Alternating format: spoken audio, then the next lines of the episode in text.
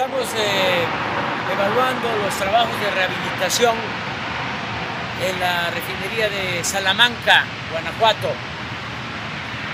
Hemos invertido para levantar esta refinería como lo hemos hecho en las seis refinerías del país. Solo aquí en Salamanca se han destinado 5.200 millones de pesos para la rehabilitación. Claro que esto nos está dando resultados cuando llegamos al gobierno. Esta refinería tiene una capacidad de procesar 90 mil barriles diarios. Ya este año vamos a estar procesando 110 mil barriles diarios. ¿En qué consiste la rehabilitación? Bueno, se tienen que modernizar las plantas, todo esto ayuda mucho también para que no haya contaminación.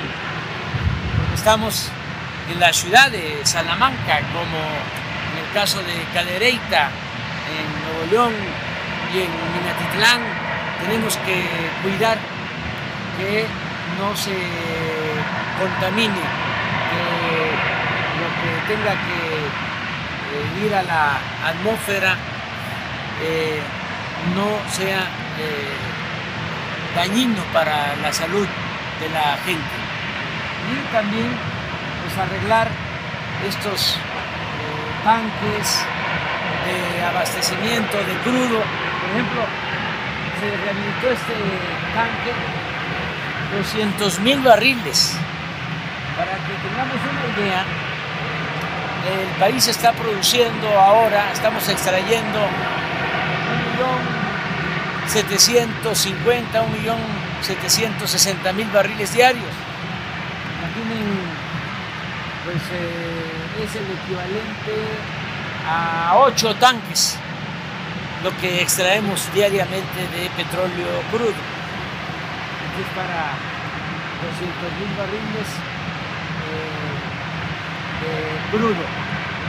Este tanque está totalmente rehabilitado y así estamos rehabilitando toda la refinería. Aquí estamos eh, en este recorrido con la secretaria de Energía, Rocío Nale, con el director de Pemex, Octavio Romero Oropesa, con el secretario de Hacienda que nos está acompañando, Rogelio Ramírez de la O, y también con el gerente Fidel Vizcaíno, que es eh, el responsable de este centro productivo, de este centro de transformación, de esta refinería. A él le tenemos toda la confianza y eh, él está llevando a cabo todos los trabajos de rehabilitación. Una cuestión muy importante es que además del abandono que estaban esas refinerías, porque lo que querían eran venderlas y se convirtieran en chatarra para entregarla a particulares. Además de eso, todo lo que hacían o lo poco que hacían para rehabilitarlas se contrataba. Ahora no. Ahora han vuelto a tener vida los talleres que hay en cada refinería y los mismos trabajadores por administración están llevando a cabo los trabajos de rehabilitación. Esto nos significa muchos ahorros y le da trabajo a la gente, tanto a los trabajadores de planta, de base, como a transitorios, vienen a estos centros de trabajo a ganarse la vida honradamente.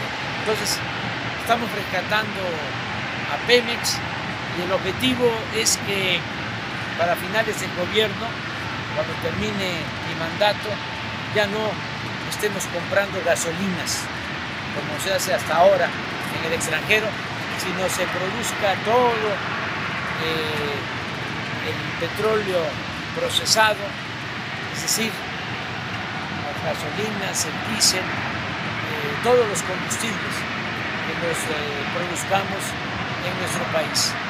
Producir lo que consumimos en México, no comprar las gasolinas en el extranjero.